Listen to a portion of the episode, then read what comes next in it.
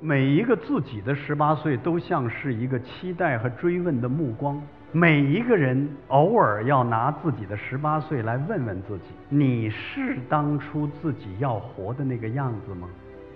我很怕现在每一个人都有无数的朋友圈，没朋友，天天在聊天，没人谈心。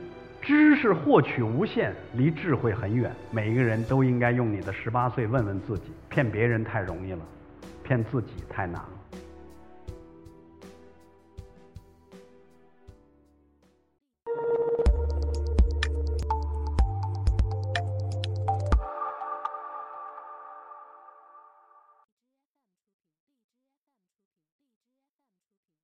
我觉得每一个自己的十八岁都像是一个期待和追问的目光。你骗得了别人，你骗不了自己的十八岁。你的今天是你十八岁要的样子吗？我觉得还好。在今天，物质、名气等等很多东西，比我十八岁想的多的多的多的多的得到了。但是另一方面，永远在路上。十八岁的我在广播学院读新闻系。我希望成为法拉奇，成为最好的记者。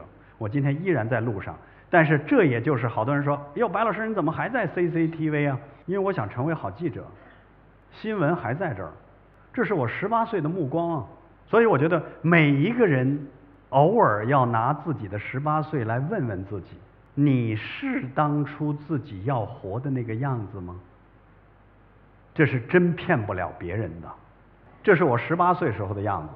一转眼就过去了三十二年，每一个到北京来上大学的人都会有这样的一张合影，在那个时代，天安门广场，皱巴巴的西装，然后校徽别在这个胸前，因为那个时候大学生少，别校徽觉得特骄傲。那个时候的头发很长，但是还是很喜欢十八岁时候的样子。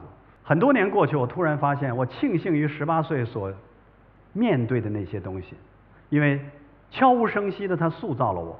一九八六年那一年五月八号，我在王府井书店买了《朦胧诗选》。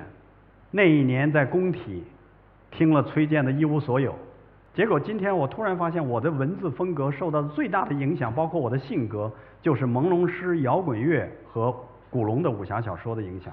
十八岁你遭遇了什么，你就可能携带什么上路。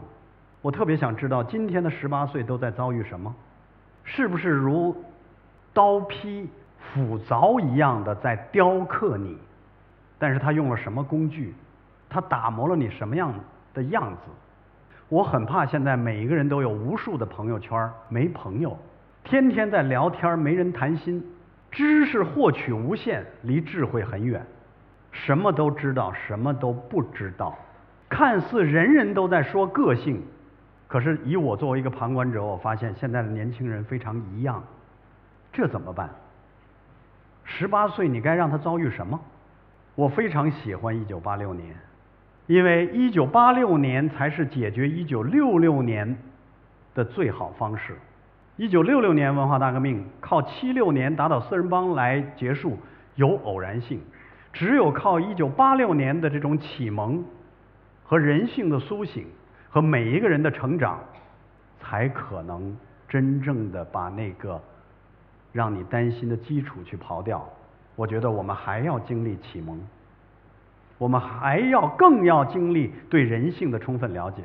中国社会不管经济发生多大的这种进步变化储备，如果没有真正补上对人性了解的这一课，然后顺应人性，管制人性中恶的那一面。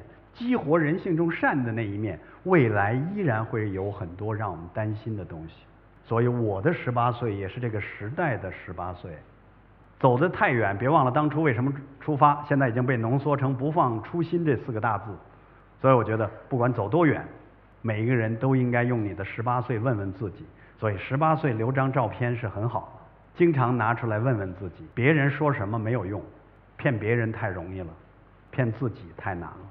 我刚才说我十八的时候，就是对今天二十岁的人说说：你永远要让自己的十八岁成为观看你的一双眼睛。另外，二十多岁，刚才我也说过，多去尝试开很多扇门，你不知道哪个更适合你自己的，在哪扇门的后面。现在的中国很诧异，经常有二十多岁的老人，然后有很多七十多岁的年轻人。谢谢各位。